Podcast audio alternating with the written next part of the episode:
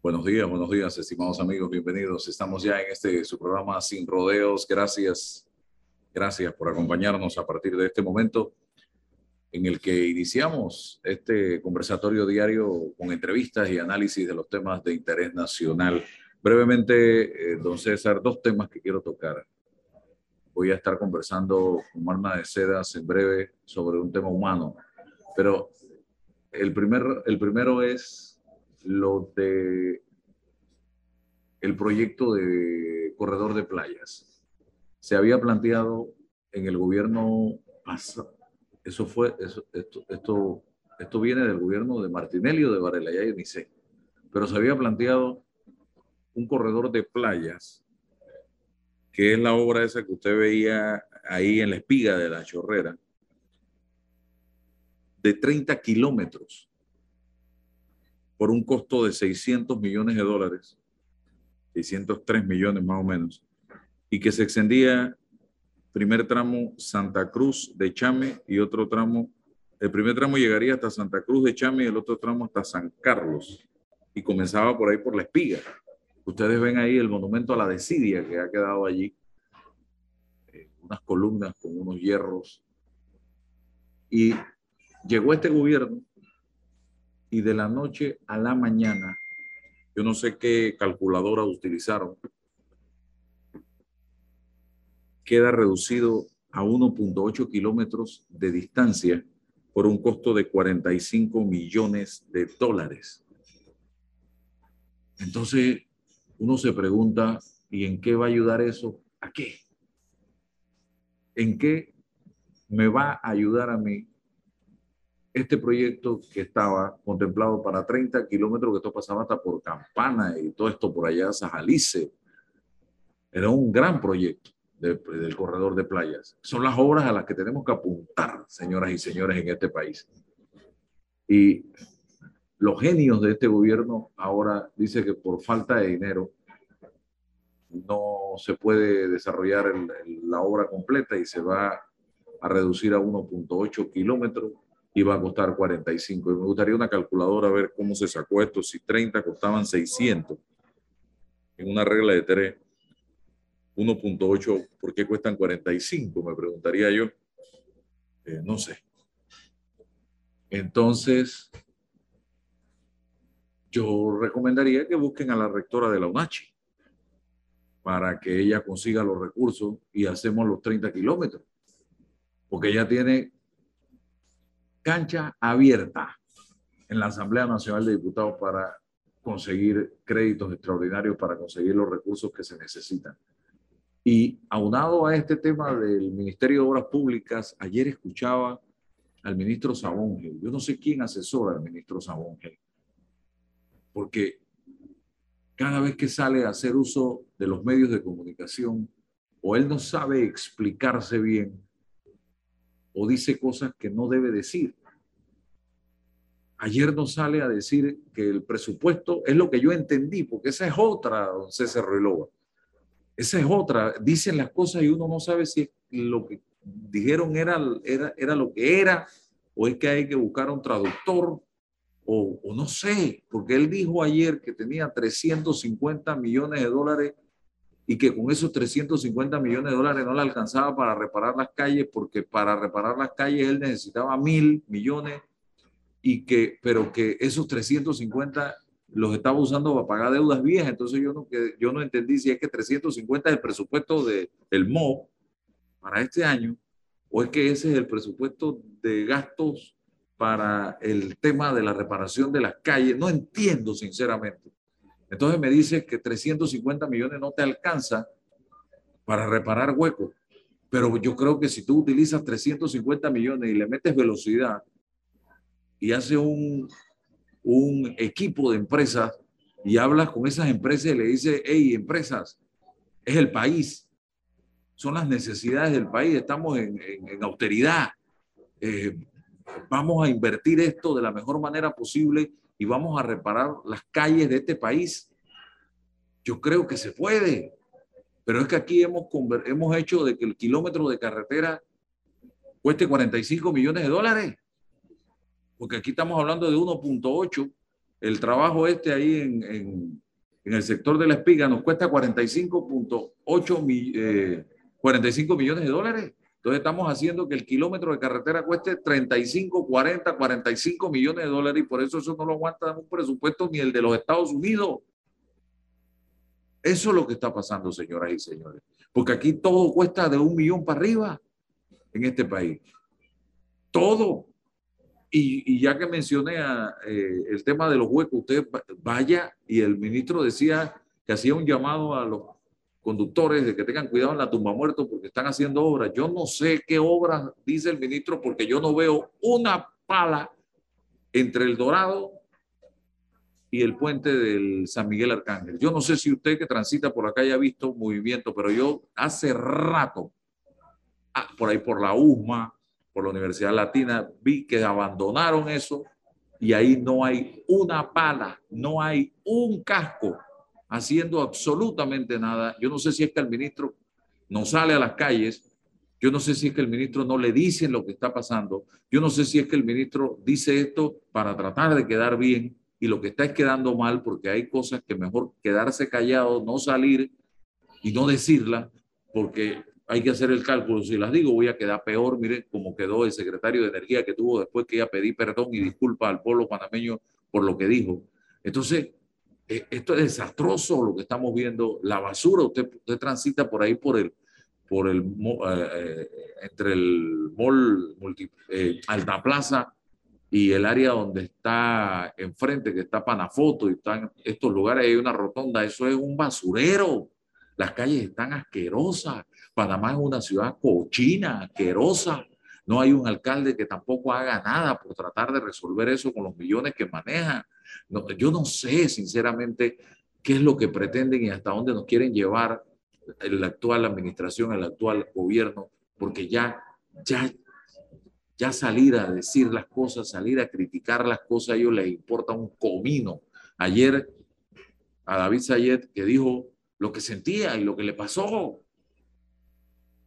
Empezaron a bombardearle desde cuentas, eh, te mandaban a mi celular, me llegaron como 20 mensajes con ataques desde teléfonos a través del WhatsApp que yo no conozco, que nunca me habían mandado nada, exclusivamente atacando al David Sayed, que fue parte del gobierno del presidente Nito Cortizo, hasta hace un par de semanas atrás y que siempre ha sido un hombre con un criterio formado, con argumentos, con el que se puede hablar, pero ahora resulta que tú no puedes decir nada porque te caen en pandilla esa organización que yo la considero una organización criminal que hay para destruir la reputación desde eh, estructuras de llamadas y de Twitter que, llamadas, que se denominan call center.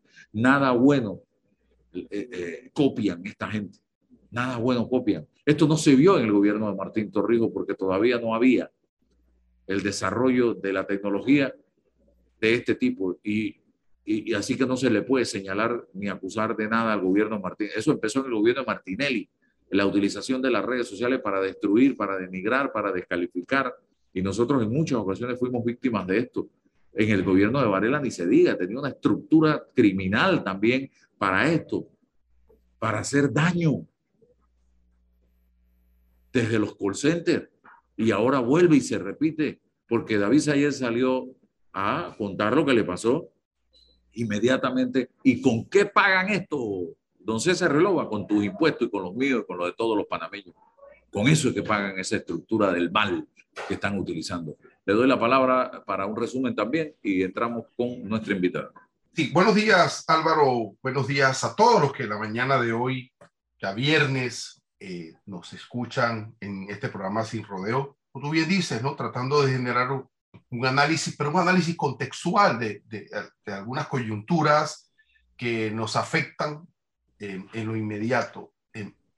mira Álvaro, en los países desarrollados, porque hay que mirar lo que ocurre allí, hay institutos especializados, politécnicos, universidades, para formar a, eh, a los líderes políticos eh, en materia no solamente eh, técnica, sino todo lo que tiene que ver con las políticas, en políticas públicas, que tiene que ver con los presupuestos, que tiene que ver con todas las relaciones mm, que una decisión de política pública afecta a distintos sectores del país. O sea, las condiciones de diálogo para hacer que esa política pública tenga el impacto y los efectos eh, esperados. Y eh, un manejo especializado en lo que significa la burocracia, cómo ejecutar esa decisión de política pública con la burocracia legal que existe. La gente se forma. En Francia hay institutos especializados para formar. Macron es un ejemplo de esto. Eh, el, presidente, el presidente Aznar de, España, un, un ejemplo de una persona formada en un instituto especializado en temas tributarios y de políticas públicas. Pero en nuestro folclore latinoamericano, uno, la gente participa y dice, bueno, es que tú vas a ser el ministro de Obras Públicas, pero es que eso no te lo avisan inmediatamente. Dígalo bien, en nuestra jungla. Bueno, vamos a... Una palabra muy bonita. Porque, a veces la jungla es, es tan... Mira, la jungla es tan... no, eh, eh, en la jungla pasan cosas de la naturaleza, no interviene casi el hombre, ¿ves? Y entonces la naturaleza busca su propio equilibrio. Entonces, pero Mira, aquí te dicen, usted va a ser ministro del MOB, de salud, qué sé yo, y no se lo dicen en el mismo día. Entonces, ¿usted qué debe hacer? Usted debe prepararse. ¿En qué me voy a meter? Porque después no tiene ningún tipo de asidero que diga, no, porque es que es un problema presupuestario, es un problema burocrático, es un problema del gobierno pasado, es un problema de otro y no es mi responsabilidad. Entonces, ¿por qué usted tomó la decisión de participar? lo mínimo es que usted se documente, se forme para saber en qué lío se va a meter y si hay las condiciones desde su perspectiva, desde su cosmovisión, desde su especialidad, para llevar adelante los proyectos que tiene que llevar. No, no, tiene ningún... Ve, que, nos diga que son 350, pero si usted, sabe, usted no sabe cuál es el presupuesto del MOB, usted, usted queda allí. Usted no sabe lo que se requiere en materia de salud.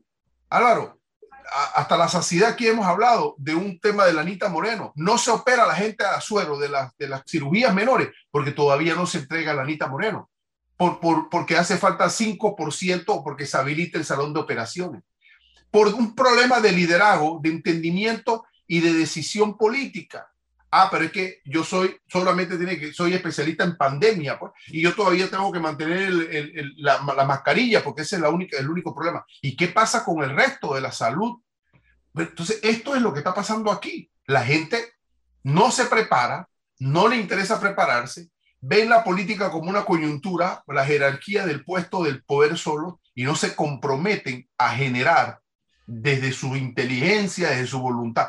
Hay dificultades, hay limitaciones, por supuesto, pero bueno, de eso se trata, a la anticipación de conocer los problemas, de fijar los proyectos y de avanzar en ellos. Estamos a, estamos a años luz, Álvaro, de lo que, lo que significa la voluntad de participar, de querer participar.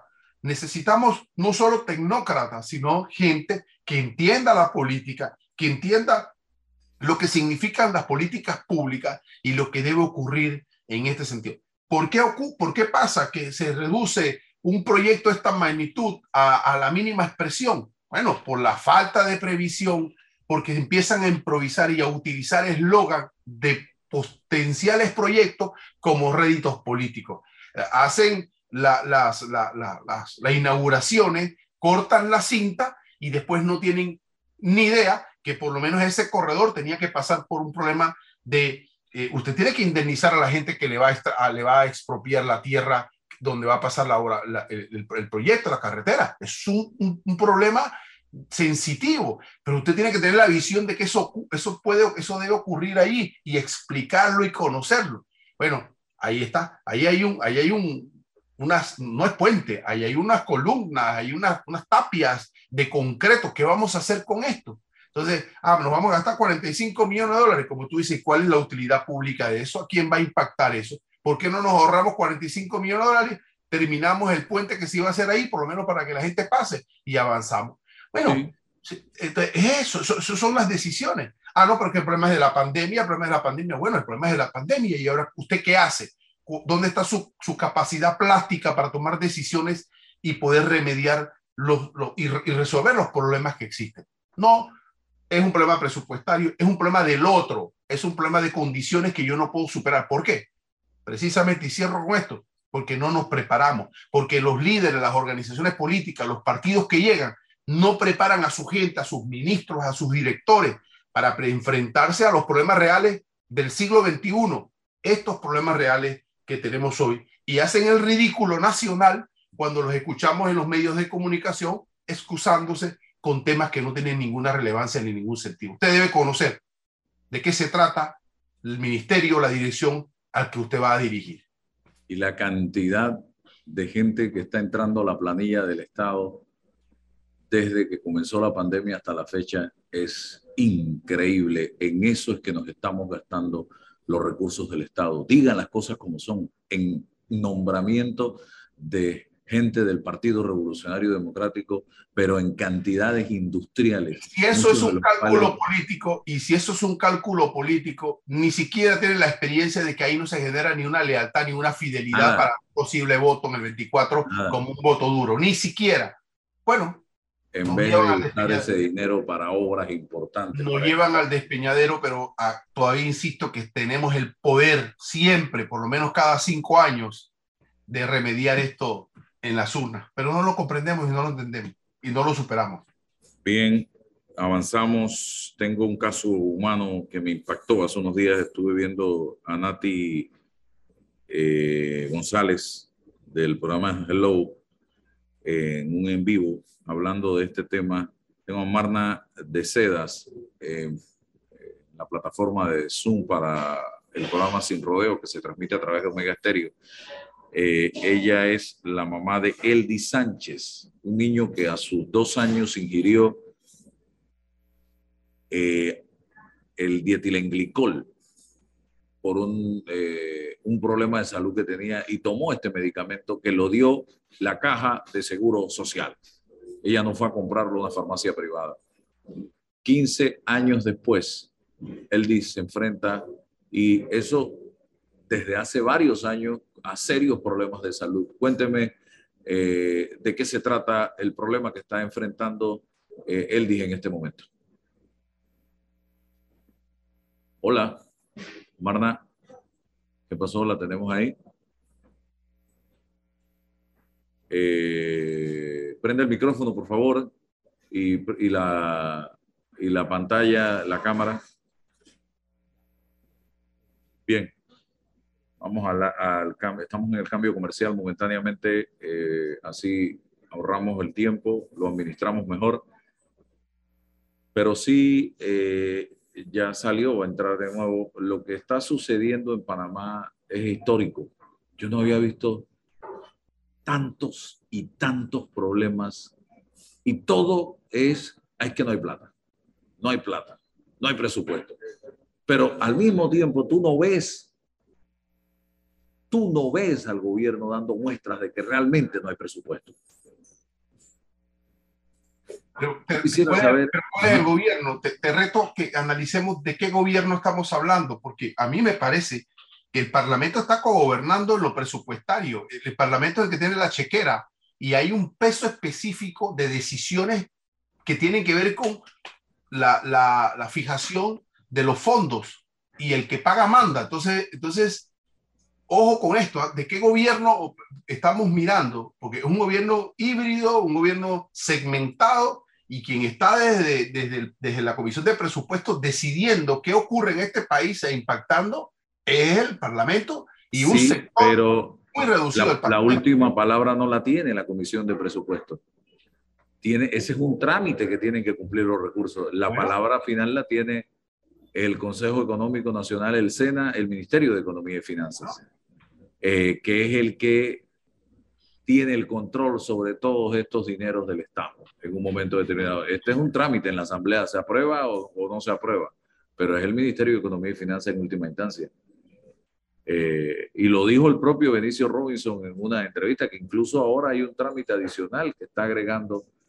¿Usted cree, don eh, Álvaro, que una vez que se, se, se pasan, por lo menos el tema de la Universidad de Chiriquí, los 10 millones de dólares, ¿alguien va a echar para atrás eso? No, es que tiene que empezar primero en el Ejecutivo. Y de ahí va a la Asamblea para su aprobación. Entonces, si el Ejecutivo no pasa, ya. no llega a la Asamblea. Por eso te digo que el peso del Ejecutivo es que aquí, aquí nos han querido vender también ese jueguito de que la Asamblea es Satanás y el Ejecutivo son los angelitos blancos. Aquí hay un contubernio, hombre, que nos ha llevado a donde estamos y que hoy día pareciera que están peleados luego de la elección del CEN del Partido Revolucionario Democrático, pero nos llevaron tres años en ese matrimonio. La, gente se pelea fuera del poder, no dentro del poder. Ah, ahí tengo ya, Marna, bienvenida, gracias por estar con nosotros. Eh, háblame de la situación de, de, Edil, eh, que tiene 17 años y todo esto comenzó a los dos años, hace 15 años. Buen día, bendiciones, señor Álvaro. Eh, muchísimas gracias por la oportunidad. Buen día, pueblo panameño. Bien, Eldis Sánchez, mi hijo menor. ¿Y Eldis? Eldis, ajá, hoy día tiene 17 años. A partir de sus su corta vida, dos años de edad, eh, nosotros fuimos a la Policlínica JJ Vallarino en busca de medicamentos porque él, es asmático y se le recetaron tres de los medicamentos implicados en el envenenamiento masivo con dietilenglicol. Él no es que sufre padecimientos hoy ni ayer, o sea, llevamos 15 años en este tema. Su primera afección fueron los riñones, fue la falla renal.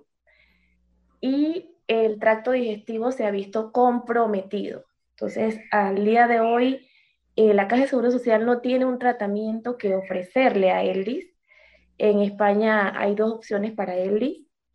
Eh, por lo que me he visto en la necesidad, señor Álvaro, pues de, de haber iniciado una campaña eh, el 26 de abril de este año, para poder completar ese dinero y poder trasladar a Eldis al Hospital de España. ¿Cuáles son los síntomas que enfrenta Eldis en este momento? Porque la información que tengo es que son situaciones muy dolorosas. ¿Y cuál es el costo de este tratamiento en España que en Panamá no se le puede dar? Sí, Eldis, eh, su última hospitalización fue en marzo, donde tuvo una descompensación considerable y el doctor, gracias a Dios, logró estabilizarlo. O sea que estamos como quien dice eh, a la carrera, porque no podemos permitir que se vuelva a descompensar. Eh, los síntomas son las evacuaciones con sangre y a raíz de su enfermedad inflamatoria intestinal, pues tiene una fístula perianal que es muy dolorosa cada vez que va a evacuar. Por allí drena sangre y, drena pus. Entonces, eh, lo que se evita, porque como es una fístula perianal, está cerca del ano, eh, evitar que se infecte lo más, lo más que podamos, pues, y mantenerlo a él eh, bajo mucho cuidado. Cada vez que va al baño se está parando en las madrugadas y eso no es bueno porque pierde proteínas cada vez y la hemoglobina se le baja. Al día de hoy nosotros, cuando iniciamos la campaña, necesitábamos 50 mil dólares.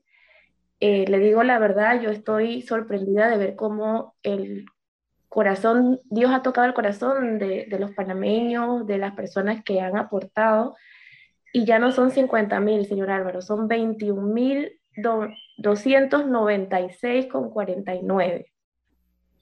Eh, estamos esperando respuesta de presidencia eh, yo entregué notita el, el 5 de abril, así que estamos a la espera pues de que se dé eso, todavía no pierdo la esperanza, porque reunir esos 21.296 nos llevaría como quizás un mes o dos meses más. Y bueno, la salud de Elis está en riesgo. La vida de Elis. 21.246 es lo que se necesita 96, 21.296 para que Elvis pueda, Elvis pueda ser eh, llevado a España a someterse a un tratamiento que le mejore su calidad de vida. ¿La vida de él está en peligro en este momento? Claro que sí. Desde el momento en que se dio una falla terapéutica hace años y empezaron las evacuaciones con sangre, desde ese momento están, está la vida de Elvis en riesgo. Él ahorita no está recibiendo un tratamiento para específico para esa enfermedad porque los dos tratamientos que le ofrecieron aquí en la caja, eh, lastimosamente, pues ya él no respondió a eso. Hay una falla ah, terapéutica. Eh, la Caja de Seguro Social, a través del Departamento de Relaciones Internacionales, creo que se llama así, tiene una partida para eh, que se pueda trasladar a personas al extranjero cuando los tratamientos no se pueden realizar en Panamá. ¿Ustedes han gestionado esa posibilidad? Es correcto. Eh, de hecho, esa gestión me demoró como dos años, señor Álvaro, no fue fácil. Y fue el 5 de abril de este año que se dio esa resolución, ese aporte por parte de la caja como cotizante que soy yo. Eh, yo soy docente. Eh, se otorga un apoyo económico de 49.930 dólares.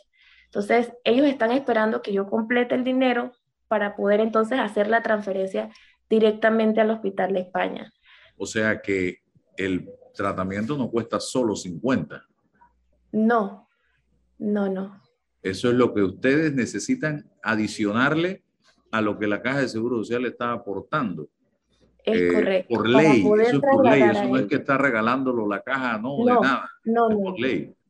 Es una ley, sí, es correcto, señora. Y ahora están tocándole la puerta al presidente de la República, el despacho de la primera dama, para ver si por favor, por favor, señor presidente, yo he visto que aquí se le ha pagado tratamientos médicos a políticos que ganan miles de dólares con la partida discrecional. Yo creo que este momento es vital para cómo tenemos que esperar desde abril, mayo, junio, dos meses para que por favor, una respuesta, una llamada, hey, aquí está la plata, hombre.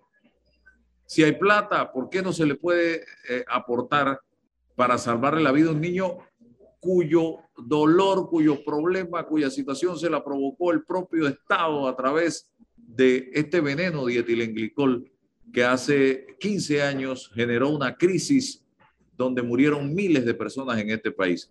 Entonces, yo creo que hoy más que nunca aquí no debe, esto no debe ser un, trámite tan complicado. El Estado tiene que solucionar este tema inmediatamente y mandar hoy mismo, de ser necesario, a este chico a España para salvarle la vida. Hoy que estamos esperando que se le complique más y, se complique más y se, encarezca más eh, este tratamiento. Entonces, se necesita, hay una cuenta de ahorros para ver si el pueblo panameño, que tiene un corazón gigantesco, eh, se suma a esta causa, ya que parece que hay oídos sordos en, en, el gobierno. Sí, claro que sí, señor Álvaro. La cuenta está a nombre de Elvis Sánchez, Banco General, ahorro, 04 29 17 02 97 986. Okay. 0429 1702 97986 es la cuenta de Eldi Sánchez Banco General, es de ahorro. Sí, sí, señor Álvaro. Y el YAPI es 6577 5599. Clamo una vez más a ese eh, sentido solidario, humanitario que caracteriza al pueblo panameño para poder completar estas cifras y que se abra esa puertita que falta, esa puertita que falta, señor Álvaro, para que él pueda tener esa, esa calidad de vida y esa esperanza de vida. Muchas gracias, muchas gracias, mi solidaridad. Voy a, a rescatar este, esta entrevista para subirla a las redes sociales también con el número de cuenta, eh, el número de YAPI para que todos los panameños que puedan, dolita a dolita, 10, 15, lo que puedan dar, vamos a tratar de eh, darle la mano a Eldi Sánchez para que pueda viajar a España. Los empresarios que me están escuchando, busquemos la fórmula. Eh, ¿Hay algún teléfono donde se le pueda llamar a usted eh, directamente? 6287. 6287. 7858. Vamos a poner ese teléfono a sonar con donaciones. Marna, eh, Ojalá sea. Ojalá sea. Él lo necesita, de verdad. Han sido muchos años de, padecimiento y, y se ha abierto esa esperanza en, en España, donde hay especialistas y donde él va a recibir una atención integral, señor Álvaro. Wow. Bueno, gracias. Gracias, gracias. Gracias, gracias a usted, señor Álvaro. Bendiciones. Bien, eh, bendiciones también para ustedes que están padeciendo este calvario en este momento. Y yo espero que este calvario finalice pronto y podamos celebrar eh, que él está en perfecto estado. Bien, Roberto, tenemos la próxima entrevista coordinada ya allí. Vamos a ver eh, qué lamentable esto. Don César Ruilova y que, y, que, y, que tengamos que pedir limosna pues, o algo que provocó el Estado panameño. Esto está al revés, esto está al revés.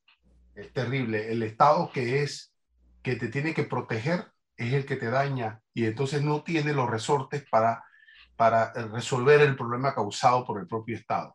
Así es. ¿Cómo, que, que, que, la mitad? No, no, no, que el problema es integral, el problema es 100%. No basta la mitad, todo, no basta entonces, ¿de qué, qué está ocurriendo? Por favor, estamos suplicando. No, no, no.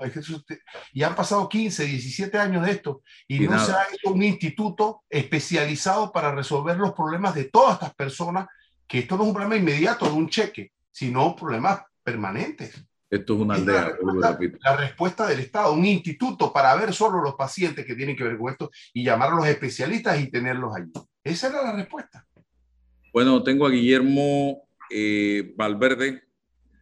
Él solicitó la oportunidad de una réplica a raíz de unas declaraciones que dio eh, el ingeniero Carlos Salazar hace eh, algunas semanas atrás. Le doy la oportunidad enseguida, don Guillermo, entonces, para que aproveche los minutos y de su derecho, su aclaración a través del programa Omega Estéreo. Adelante. Don Guillermo, por favor, encienda la cámara y el micrófono y vamos al aire. Guillermo Valverde.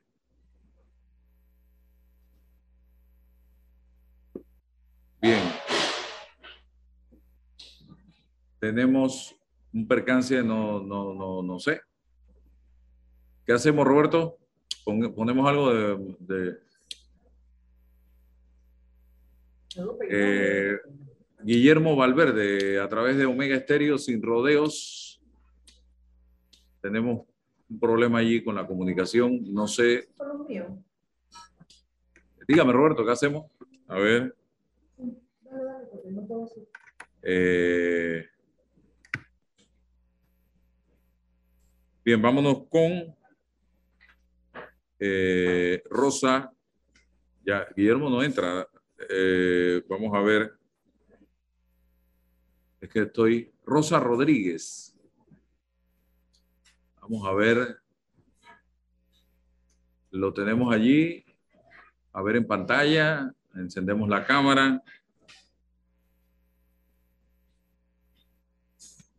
Hola Rosa, ¿qué tal? Bienvenida a la señal de Omega Estéreo. ¿Estás en España? Estoy en España, buenos días. Buenos días, gracias por permitirme la grata oportunidad de conversar contigo y que el pueblo panameño que nos sintoniza a esta hora eh, te escuche. Me siento sumamente complacido de tenerte en el programa en el día de hoy. Eh, ella forma parte del grupo Mocedades. Rosa, eh, ¿cuántos años de música, Rosa? Pues el grupo 55 años de, música, paseando por todo el mundo, que se dice fácil, pero no lo es. Fácil, pero no lo es. Nada, nada en esta vida es fácil y menos mantener un nombre, una marca como la es la del grupo Mocedades, que eh, todos de una u otra manera hemos tenido la oportunidad de esta generación de escuchar eh, algunas de sus canciones, de sus grandes éxitos. Cuéntame un poco sobre las expectativas que tienen de esta presentación eh, para julio aquí en territorio panameño.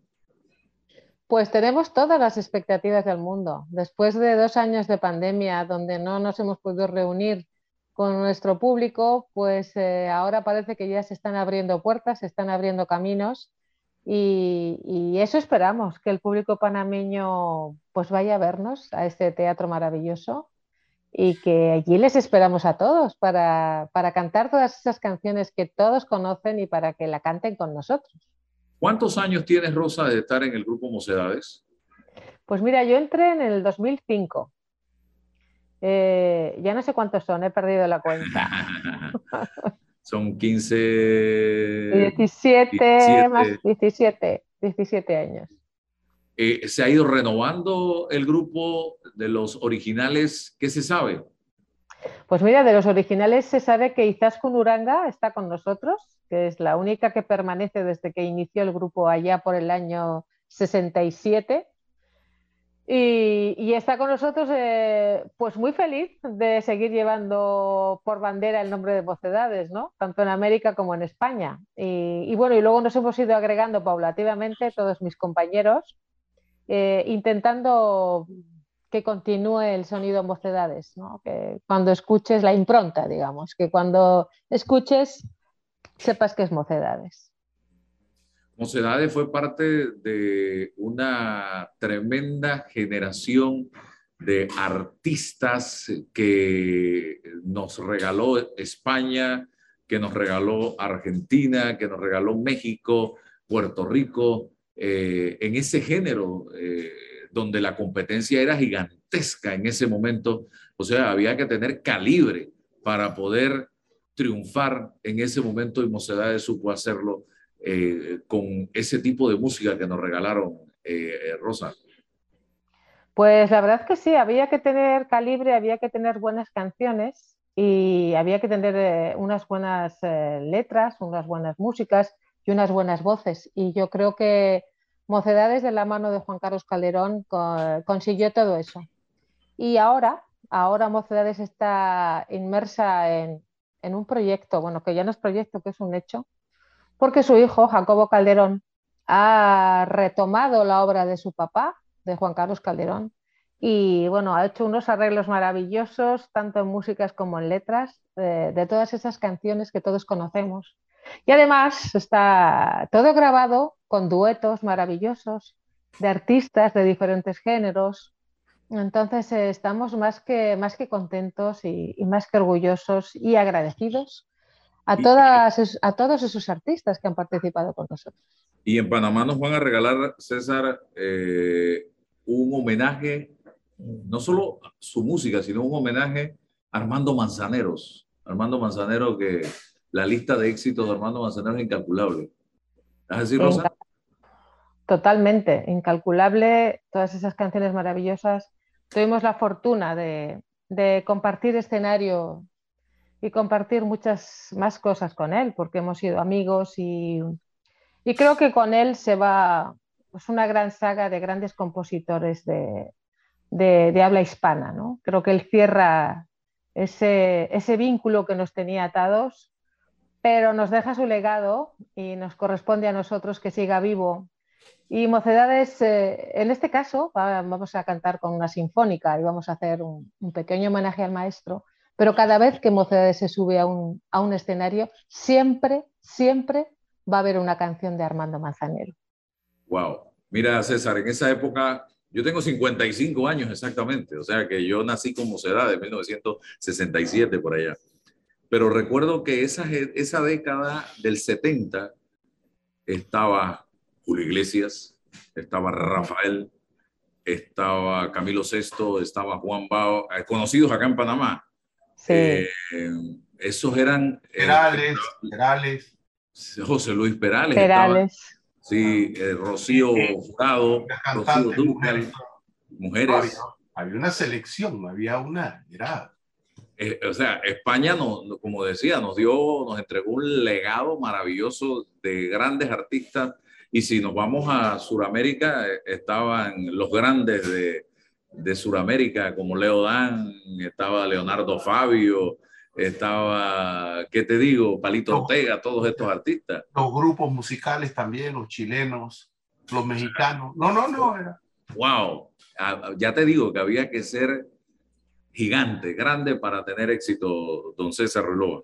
No, eh, escucho a Rosa y, habla de, de los nuevos arreglos, es decir, Mocedades todavía mantiene la mocedad y, es, bonito escuchar con los nuevos arreglos que vamos a tener la oportunidad de, de recordar lo, de antes, pero un poco con el sabor de, lo que estamos viviendo ahora, Rosa, ¿no? Un poco, eh, Jacobo Calderón lo que ha hecho ha sido recoger esa obra de su padre maravillosa y si ya era maravillosa, sí, ya eran grandes temas, grandes canciones. Eh, yo creo que él lo ha modernizado, ¿no? Lo ha traído a este 2022, 2023, 2024, los venideros, y le ha dado una fuerza. Para mí, yo es que en algunos temas que no te puedo desvelar porque todavía no ha salido, nada más recibir el arreglo, que es lo que nos llega a nosotros solamente es la música, ¿no? Eh, hay un tema, en concreto un tema, eh, en el que yo lo único que podía hacer era llorar, porque, porque es, que, es que yo, cuando ya he hablado con Jacobo, le digo, es que ya no sé cómo expresarte, cómo decirte lo bonito que ha quedado ese tema, o sea, lo, elegante que está, las armonías vocales que tiene, tan sencillas, y a la vez tan bonitas. Eh, no sé, creo que es un resurgir y luego no nos olvidemos que vamos acompañados de, grandes artistas, que ha salido un primer EP donde está Gloria Trevi, está eh, David Bisbal, está Nato Roja de Mecano, está eh, Arthur Haldon, que es un pianista americano maravilloso, está Il Divo, que tuvimos la, la, fortuna de, yo creo que es la última grabación que, la última grabación que hizo Carlos Marín, eh, componente español del Divo, que tuvimos la desgracia de perderlo en la pandemia y, bueno, dedicado a todos esos artistas que, se nos han ido a, cuenta de este, de este maldito virus. Eh, bueno, estamos más que contentos. Encima, además, en este primer EP también tenemos un, tema inédito que se titula Después de 50 años, donde si buceas un poco en la letra, mm, verás que se refiere a, a, títulos y a letras de las canciones de Mocedades, donde está grabado con un piano que toca Jacobo Calderón y nuestras voces. Entonces, eh, creo que, eh, este es el primer tomo de muchos más que vienen, porque esto es como una enciclopedia. Eh, tenemos numerosos artistas que nos han acompañado y estamos pues, dichosos y, y esperando que todo el mundo lo escuche y que todo el mundo nos diga lo que piensa y deseando que les guste. Bueno, invita a los que nos sintonizan a esta hora y a los en la radio y en las redes sociales a que se sumen, que los acompañen, que vayan a disfrutar de este espectáculo el 10 de julio próximo aquí en Panamá. Pues desde España a todos los panameños quiero invitaros para que vengáis al teatro el día 10 de julio, al Teatro Anayansi, donde vamos a hacer un gran concierto recordando todos los temas más emblemáticos de Mocedades, acompañados de una gran orquesta sinfónica y donde os esperamos para daros un gran abrazo y para que coreéis con nosotros nuestras canciones que ya son vuestras más que nuestras. Así que ahí os esperamos a todos y no podéis faltar. Tenéis una cita el 10 de julio en el Teatro Anayansi. Muy bien, y aquí me dice alguien, y siguen siendo los cantantes de ayer, hoy y siempre serán grandes. Mocedades ha movido el corazón de millones de seres humanos, han humanizado el mundo. Así que me quedo con esa reflexión. Un abrazo en la distancia, Rosa, y allí estaré en el Teatro Anayansi viéndolos de frente a frente en ese gran espectáculo que no me quiero perder y disfrutando de todos sus éxitos. Gracias, que tengan excelente día. Bendiciones. Gracias, excelente día y allí nos vemos. Saludos a Ingrid también, que hizo el enlace para que tuviéramos la oportunidad de conversar, Ingrid Betancourt. Bien, vamos a ver, Roberto, ¿qué tenemos por acá? Eh, si ya logramos el enlace o con eh, nuestro invitado Guillermo Valverde o tenemos a Jesús Balbuena. El tiempo es lo que nos está... Guillermo Valverde, vamos a ver Vamos a ver si ya está Guillermo Valverde rápidamente para darle la oportunidad. Parece que no está. Se salió nuevamente. Eh, vamos con eh, Jesús Valbuena, mientras usted me avisa también si aparece nuevamente Guillermo Valverde. Don Jesús, bienvenido. Estaba cumpliendo compromisos internacionales y nacionales. parece piloto de aviación, Jesús. Bienvenido. Cuéntame, eh, hay mucha información en este momento. Eh, te cuento que yo he estado metido, usted lo sabe, investigando temas de Instagram, qué está pasando con Instagram. Me han dicho que Meta a través de Instagram eh, anda como, como enredado últimamente, están haciendo cosas, están, ya mucha gente se está quejando de que no tiene los mismos, al mismo alcance que tenía antes, los mismos likes que tenía antes. A mí me ha estado saliendo eh, cuando me tratan de taguear a través de historia, un mensaje que es sumamente extraño. Eh, y te digo de qué se trata rápidamente. Eh, ok. Porque jamás me ha pasado, dice, esta cuenta ha publicado de forma reiterada información falsa. Wow. Que han revisado verificadores de información independientes o que incumplía nuestras normas comunitarias. Yo jamás he publicado Jamás si hay algo que yo hago es verificar la información antes de hacerla pública porque de eso depende mi credibilidad. Y que esto ya entendí, me han dicho que es que a veces te caen ejércitos de call center a denunciarte eh, y como todos estos son equipos computarizados, eh, ven te denuncian por información falsa porque es algo que publicaste que hirió susceptibilidades de alguien, de un político, lo que sea, como ese es mi, mi, mundo, el mundo de la política, entonces te cae, te viene el para atrás y te tratan de hacer daño. Pero vamos a seguir adelante eh, y a mucha gente le están pasando cosas con Instagram últimamente. Wow, mira Álvaro, lo que te puedo decir, vamos a decirlo, eh, vamos a decir tu experiencia y también otras que he tenido por allí. Efectivamente, Instagram ha bajado bastante en general el tema de la, de, de la interacción. Sin embargo, también siempre como, como yo lo comento, porque mira, tu caso ha sido uno, pero me han comentado esto muchísimo en los últimos dos meses. Es algo que está pasando, efectivamente. Pero hay cuentas, por ejemplo, que ahorita están en crecimiento. Hay que ir verificando también eh, hacia dónde se está moviendo el algoritmo de Instagram y qué está tomando en cuenta Instagram como, como posicionamiento. Sabemos ahorita que el tema de Reels funciona, este, que hay temas que funcionan este, y que hay contenido que definitivamente Instagram nos está exigiendo cambiar. Porque mientras menos visibilidad tenemos con esos contenidos, la cuenta se hace menos notoria y menos visibilidad va a tener. ¿Qué cambios han pasado? Pues obviamente todo este tema de que ahora podemos ver eh, los, eh, las publicaciones no solo por las personas que Instagram nos muestra, sino por las que nosotros seguimos o por los favoritos, también ha afectado el tema de la visibilidad de las cuentas. Lo otro que ha afectado el tema de la visibilidad de las cuentas es que hay un mayor número de cuentas que están invirtiendo en publicidad pagada. Y por lo tanto también es posible, y quizás no en tu caso, pero en el caso de personas que pagan publicidad, que me dicen hoy por hoy, Jesús, estoy pagando más publicidad, estoy pagando publicidad, lo mismo de hace dos meses, y estoy llegando a menos personas.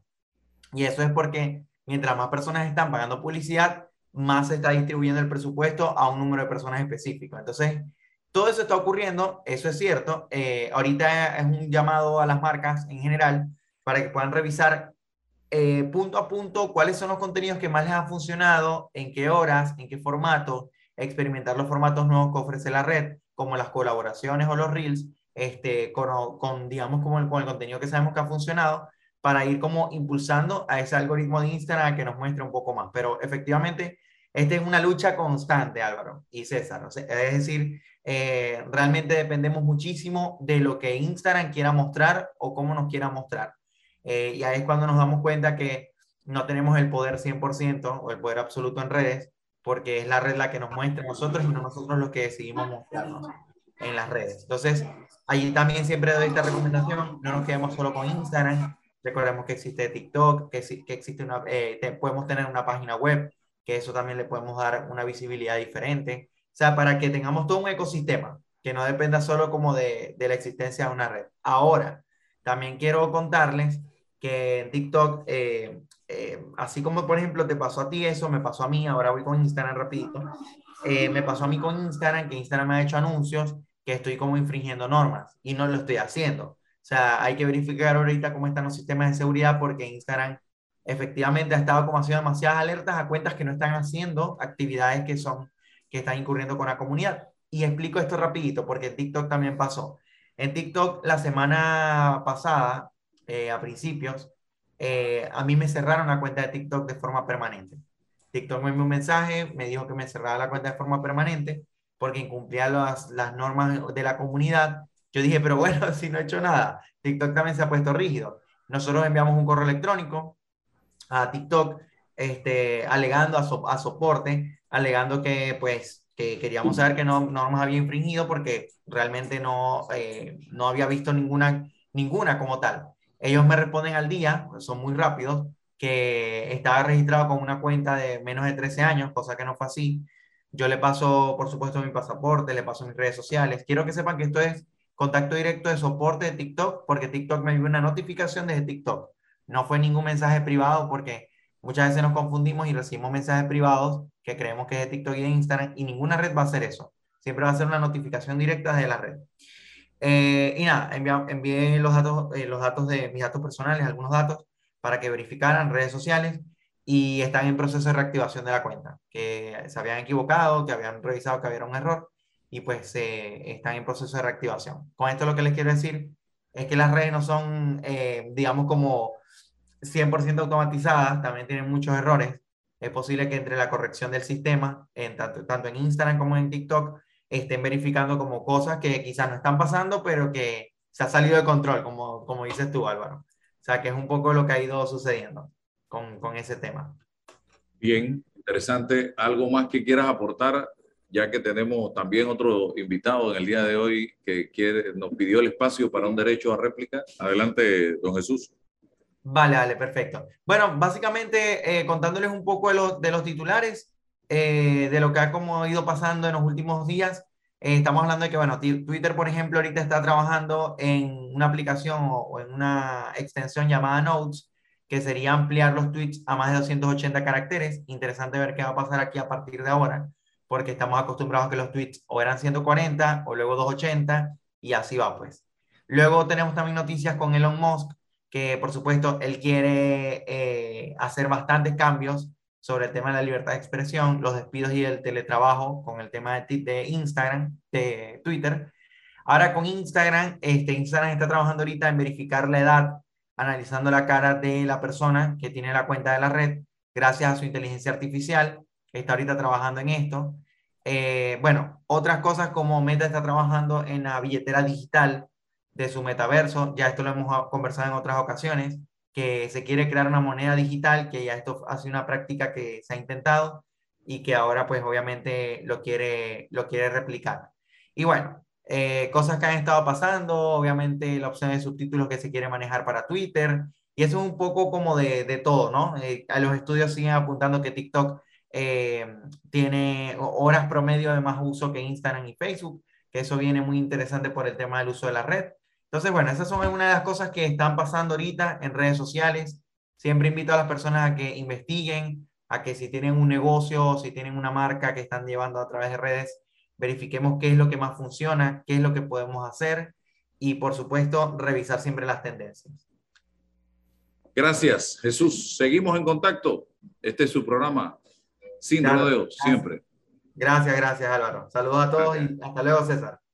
Bien, Guillermo Valverde nos solicitó por escrito una aclaración, hacer una aclaración sobre unas declaraciones que hizo hace algunas semanas aquí eh, nuestro amigo Carlos Salazar, que también participa de vez en cuando de este programa, y le damos la oportunidad porque creemos en estas eh, oportunidades para aclarar información. Adelante, señor Guillermo Valverde, prende el micrófono y adelante. Micrófono, por favor, que no se le escucha nada, don Guillermo.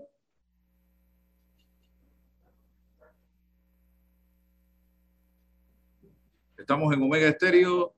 Adelante, don Guillermo. Buenos días. Buenos días. Buenos días. Sí. Eh, señor Álvaro, muchas gracias por la oportunidad. Eh, quería hacer unas aclaraciones respecto a, a, unas versiones del ingeniero Carlos Salazar, en la que está afirmando que yo trabajo, como se llama, con una empresa panameña en la mina Remance, lo cual no se ajusta a la verdad, no es cierto. Yo no tengo ninguna relación laboral en Panamá, yo trabajo acá en el Perú. Y si es cierto que voy a Panamá, tengo mi hijo allá, eh, Valverde Vanela, voy a visitarlo. Y lo que él está diciendo es que en una oportunidad fue el 10 de febrero de 1900, del 2020, estuve en Panamá. Como yo anteriormente había trabajado en el proyecto Remance, fui al, fui al proyecto con permiso de, porque es una finca privada en su, momento. Yo no sabía que era una concesión minera. Era una finca privada y la señora dueña de la finca me autorizó a ingresar a la finca. ¿Cuál era mi propósito de ingresar? Yo estoy elaborando una tesis de la explotación de yacimientos auríferos, ¿no? Entonces fui a recoger un poco de información, imágenes, y era un día tan especial el 10 de febrero que estuve ahí, porque ese día justamente cumplo años, entonces cierto, lo publiqué en un Face diciendo que era una misión cumplida, que lo prometí tanto a mis familiares como amigos, como, este, como colegas, que le dije que voy a ir a recoger información de esa, de, del proyecto Remance. Pero fue eso mi, fue por esa razón mi presencia en la, en la zona de remance. Repito, yo ingresé con el permiso de una, de una señora Vale, que es que, como se llama la dueña de la finca. No, no tenía conocimiento que era una concesión minera en ese momento. Y descarto todas esas posibilidades que dice que yo estuve en octubre, noviembre, trabajando en Panamá, yo no estuve, pueden realizar mi, mi registro migratorio, yo solo ingresé en el 2020, ingresé el 9 de febrero y salí el 13 de febrero. Estuve cuatro días nada más allá en, en, Panamá en el, en el 2020. ¿No tiene usted ninguna relación con esta empresa minera? No, no conozco, como repito, yo no sabía que era una concesión minera, yo, yo, yo, trabajé con esa concesión minera, trabajé desde 1989 hasta el 2000 cuando eh, la compañía que yo fui de acá del Perú, este, la, familia Ganosa, Minera Remance, vendieron sus derechos a una empresa canadiense, Hero Exploration. Y hasta ahí estuve, más, más no, no, conozco de la, de la, mina, ya solamente fui a recoger una información para, para la tesis que estoy elaborando. Pero no, no, no tengo ninguna relación laboral. El señor está mentando una empresa Greenfield, creo, y también a un señor Bacta que, no lo conozco. No tengo ninguna relación laboral ahí en Panamá. Bueno, ¿algo más que quiera agregar, don Guillermo? Eh, sí, lo que quisiera que el, este, eh, el, ingeniero Salazar, como se llama, haga uso de su, de su profesionalismo, es un ingeniero de minas también, y se ratifique, pues, este, como se llama en los, eh, en los asuntos, ¿no? Quizás en este programa yo no lo vi tan, tan enfático como en, el, en un programa anterior, que sí tocó y realmente hizo unas versiones que, que puede dañar mi reputación como profesional, al referirse que se estaban haciendo negocios ilícitos, no debidos en la mina Remance, eh, haciendo una comparación de los uh, Panamá Pipers, dijo pasaremos a, a Remance Pipers. Y eso es un poco delicado, como digo, está yendo contra mi mi estatus profesional, ¿no? De eso quisiera que se ratifique el, el, ingeniero, el ingeniero Salazar, porque no se ajusta a la verdad todas sus versiones. Seguramente ha habido algunas especulaciones que me vieron en el proyecto y, lo han informado, pero yo no tengo ninguna relación laboral con nadie en Panamá. Cierto que yo todos los años estoy yendo, como digo, a visitar a mi hijo que tengo allá en Panamá, que vive allá. Gracias, Guillermo Valverde. Eh, por estar con nosotros atendiendo este, este derecho a aclarar, a réplica que nos había solicitado luego de haber sido mencionado su nombre en el programa por el ingeniero Carlos Salazar. Entonces, se acabó el tiempo, don César. Si Dios nos Muchas gracias. Yo les agradezco a ustedes por la, la ocasión brindada. Gracias. Nos vemos el lunes. Hasta pronto. Saludos. Un programa, un programa diverso hoy. Saludos.